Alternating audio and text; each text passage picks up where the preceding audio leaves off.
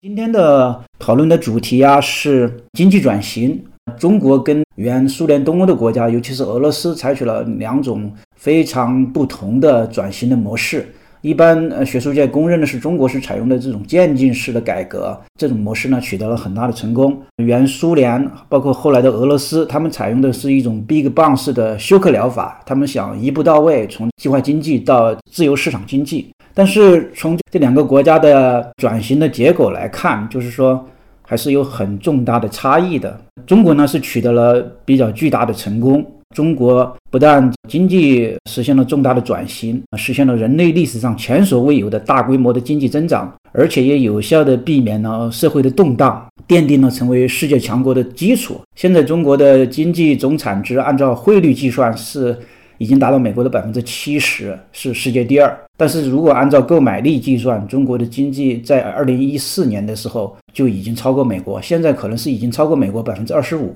所以说，中国的经济实力取得了巨大的增长，这一切跟中国实行了这种渐进式的转型是分不开的。然后我们来看，俄罗斯采用了一种激进的休克疗法，但是这个休克疗法造成了极其严重的后果，就是俄罗斯的经济呢遭受重创。它的经济不但没有从呃高度集中的计划经济体制顺利过渡到一个自由市场经济体制，而且经济的总产值有大幅的下滑，导致它的社会的发展也大幅的倒退。呃，比如说医疗保健呐，俄罗斯现在那个平均寿命，男人不到六十岁，比很多第三世界国家还低，所以很多人戏称俄罗斯只不过是一个有原子弹的沙特阿拉伯。俄罗斯的经济呢，由于它实行这种休克疗法，可以说是受到了重创。俄罗斯的国力至今也没有完全恢复。那么就是说，中国和俄罗斯的转型采用了不同的路径，同时呢，也造成了这种不同的后果。呃，中国呢是蒸蒸日上，俄罗斯呢是江河日下。那么我们今天就是想讨论一下。到底是哪些历史和现实的因素，哪些国际和国内的影响，导致中国的领导人没有选择那种激进的自由市场化之路，而俄罗斯呃却采取了一个 Big Bang 式的休克疗法，从而导致大相径庭的后果？到底是哪些因素，哪些影响？另外，我们也可以讨论一下，就是中国的渐进式改革是到底是如何开展的，中间有哪些博弈？然后，中国呢现在是否对其他国家的转型？提供了一个可替代的解决方案，就是说，相对于呃美国呃主推的这种华盛顿共识吧，新自由主义的华盛顿共识，中国是不是提供了一个可替代的呃方案？比如说，有些学者称之为北京共识。那如果是有这么一种模式，这个模式到底有哪些特征呢？然后这个模式呢，是不是可以给其他处于那种转型发展的发展中国家一个榜样呢？或者说一个借鉴呢？我们今天就可以围绕这些问题展开讨论。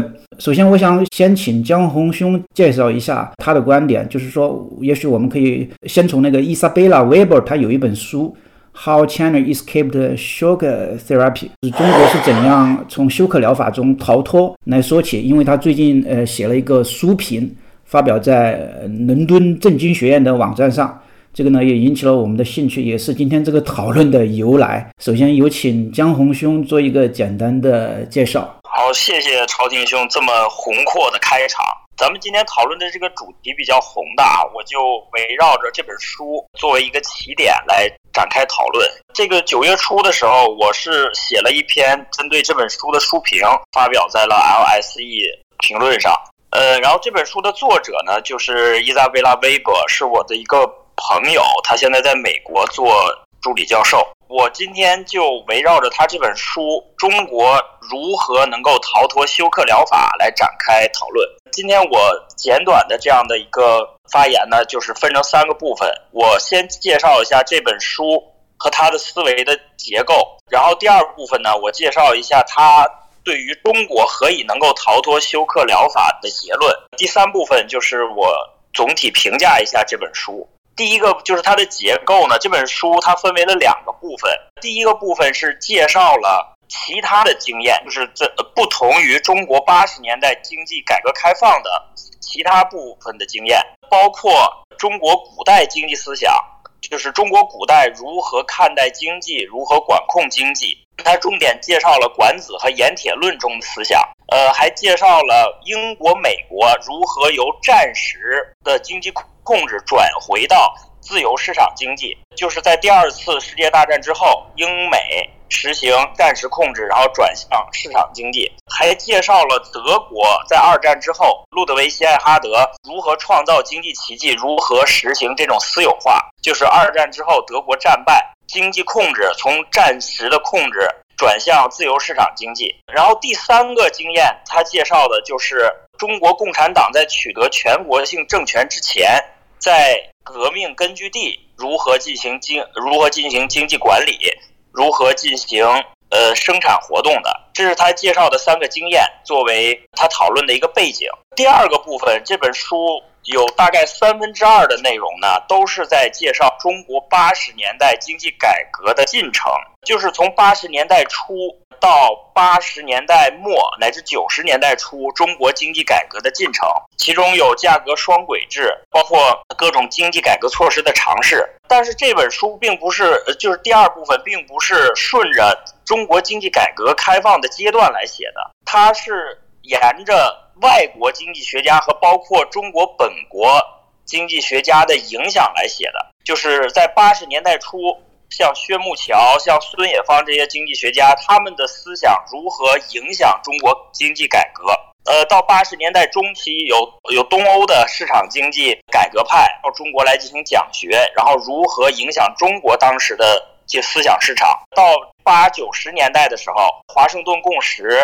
包括欧美的更自由派的经济学家如何影响中国的经济改革？呃，他是顺着这样的一个思路来写的，这是他大概书的一个结构，只有两百多页，然后其实内容是非常充实的。然后我介绍一下他的结论，在我看来呢，作者在这本书里头将中国如何能够逃脱休克疗法归结为了三点。第一点就是中国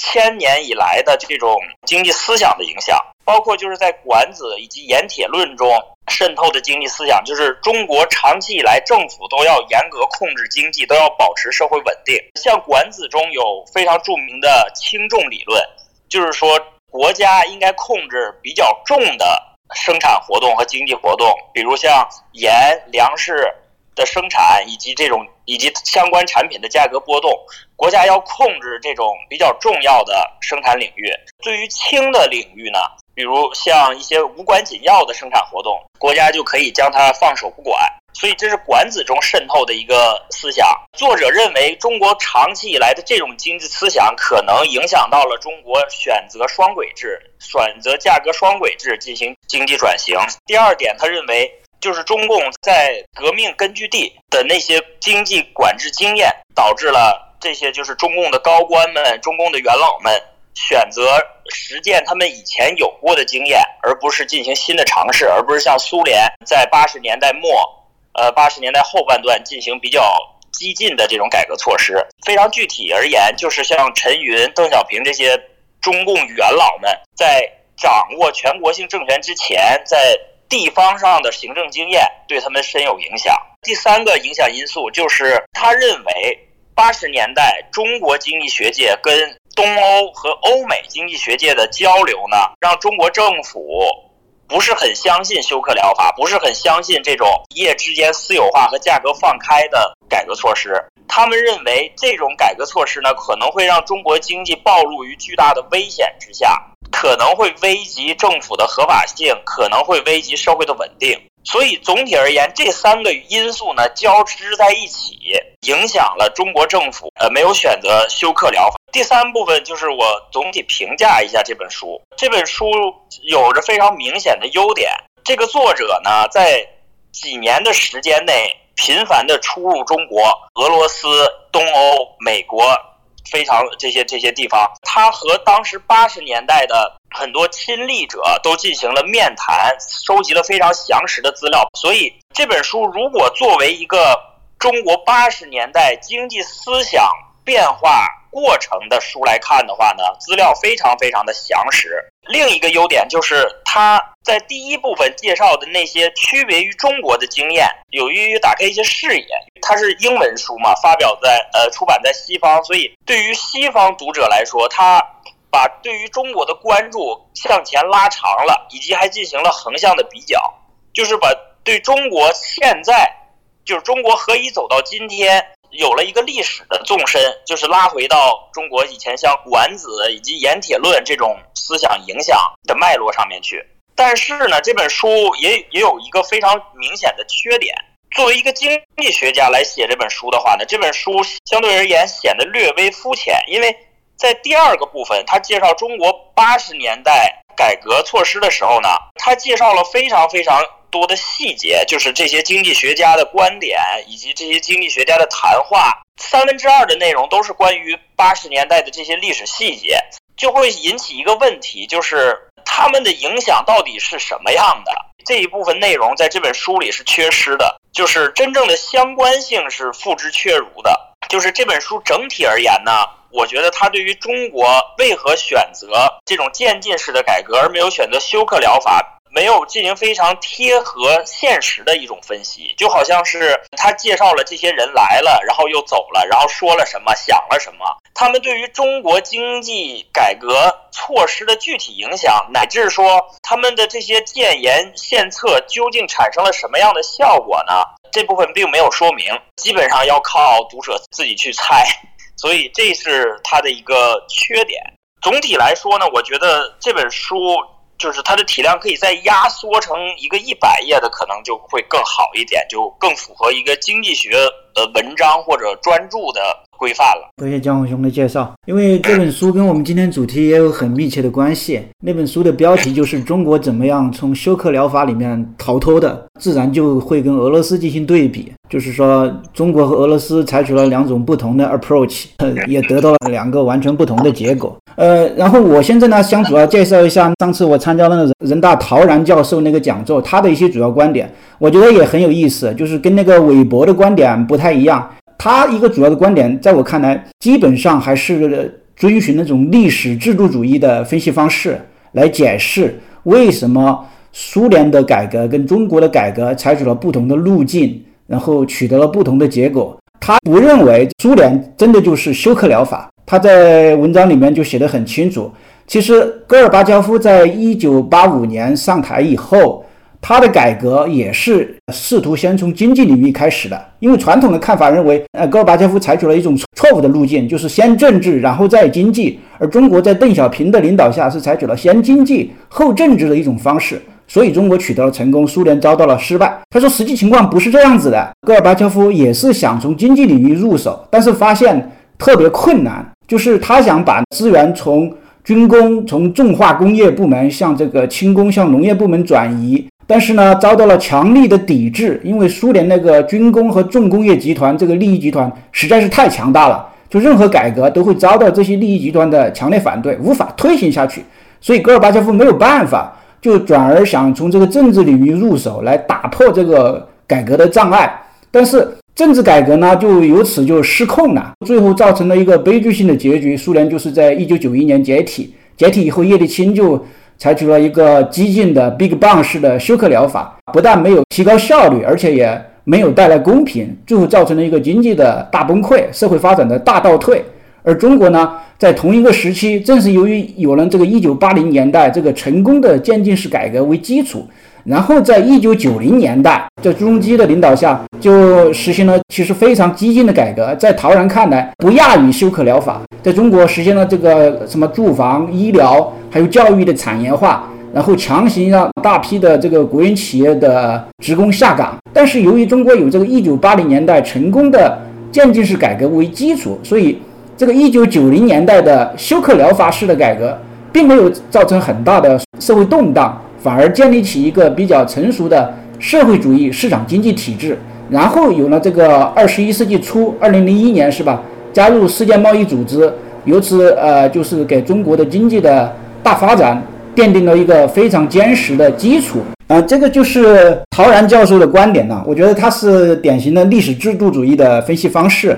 他选择了一个。路径依赖的方式来进行解释，就是说，苏联有一个强大的利益集团，这个利益集团它可以把它的这个强化军工和重工业部门的偏好保持下去，自我强化。中国呢就没有遇到苏联这种情况，主要的原因还是关键性的历史节点嘛，啊，就是一九七二年，呃，尼克松访华，导致中国和苏联面临完全不同的这种地缘政治的环境。由此产生了经济上的影响。苏联呢，就是它那个军工重工业集团尾大不掉，绑架了这个政治决策，使得那个戈尔巴乔夫无法实行那种渐进式的改革。而中国呢，由于有一个有利的国际环境，和美国联手对付苏联，这样子中国可以很顺利的把那个资源从军工重工业集团向轻工业、向农业转移。所以呢，给中国的渐进式改革创造了一个有利的外部条件。陶然教授那个观点，我觉得也也是有道理的，就是说你不能够脱离国际政治环境来看待这个经济转型。地缘政治对经济有重大的影响，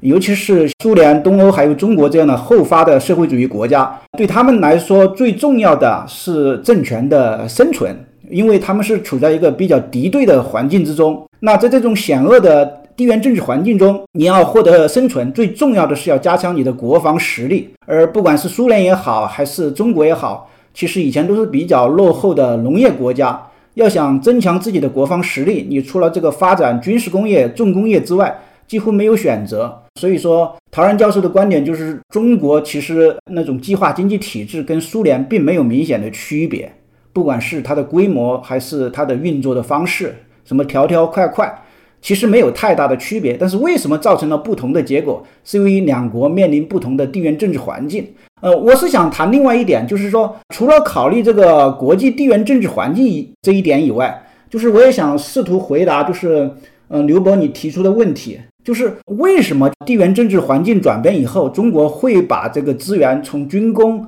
和重工业部门、重化工业部门向轻工和农业部门转移？为什么要从大炮到黄油？这个问题我觉得问得非常好，非常关键。其实，在一九八零年代的改革，中国就是从大炮到黄油的转变。苏联也试图从大炮到黄油，只不过中国成功了，苏联失败了。就我觉得，当时除了这个陶然教授提到的国际地缘政治环境，就是说美国跟中国联手对付苏联这一点以外，这是政治上的一个变化，还有一个经济上的变化，我觉得我们也不能够忽略了。就是从一九八零年代，就英国是撒切尔夫人上台，美国是里根上台，是吧？他们都推行一个新自由主义的政策，他们应该是对以前的那种凯恩斯主义的一种矫正。从一九八零年代开始，从英国和美国开始，这个新自由主义蔚然成风，大行其道。那后来很多人就总结为这个华盛顿共识，是吧？那新自由主义它有一些很重要的特点，比如说要去监管，然后要私有化。要促进贸易资本自由流动，就是自由化，降低国家在经济发展中的影响和权重。这个是英国和美国，他们认为这是一个理所当然的一个正统的自由市场经济的学说，这是他们成功的一个关键。他们凭借这一点提高了他们经济运行的效率，在冷战中打败了苏联，所以他们就通过他们在世界上的领导地位。通过他们所控制的国际的金融机构，比如说世界银行、国际货币基金组织，还有其他的一些国际机构，向全世界进行推广。呃，尤其是向发展中国家，比如说西半球的拉美、东半球的这个东亚地区。我觉得这一点不能够忽略。这个新自由主义这一股浪潮，我觉得造成了巨大的影响，不但影响了西方国家以及那个西方的附庸国家，也影响了西方的敌对阵营，就是包括苏联、东欧。戈尔巴乔夫为什么要搞这种呃新思维改革呀？实际上，我觉得在经济上，他应该是受到了这个新自由主义的影响。而中国的邓小平，我觉得也是受到了这个新自由主义的影响。尤其是九十年代的中国那个被陶然教授称之为不亚于休克疗法式的自由化，其实我觉得是新自由主义在中国的一种实践。当然，这个实践呢，在世界各地产生了不同的后果。应该说，中国是新自由主义。呃，唯一比较成功的地方在拉美，我觉得是失败的，就是在一九八零年代和一九九零年代，拉美也在实行了新自由主义以后，他们也呃有这个很多的经济危机，然后在亚洲呃有这个东南亚一九九七年的金融危机，导致这个东南亚国家对新自由主义是非常反感的。呃，马哈蒂尔就是马来西亚那个总理，对新自由主义有猛烈的批判，他说我们这几十年的辛苦发展的成果被他们一夜之间就摧毁了。那很大程度上也是因为这个金融自由化嘛，这也是新自由主义力推的，就是华盛顿共识。OK，所以说我觉得我们在分析那个中国的改革的时候，除了比较中国和俄罗斯之间它本身的一些差异以外，不能够忽略这种国际大环境的影响。陶然教授提出这个从地缘政治的角度进行分析，那我觉得就是说从经济的角度，这个新自由主义华盛顿共识的影响也是很大的，也是很重要的。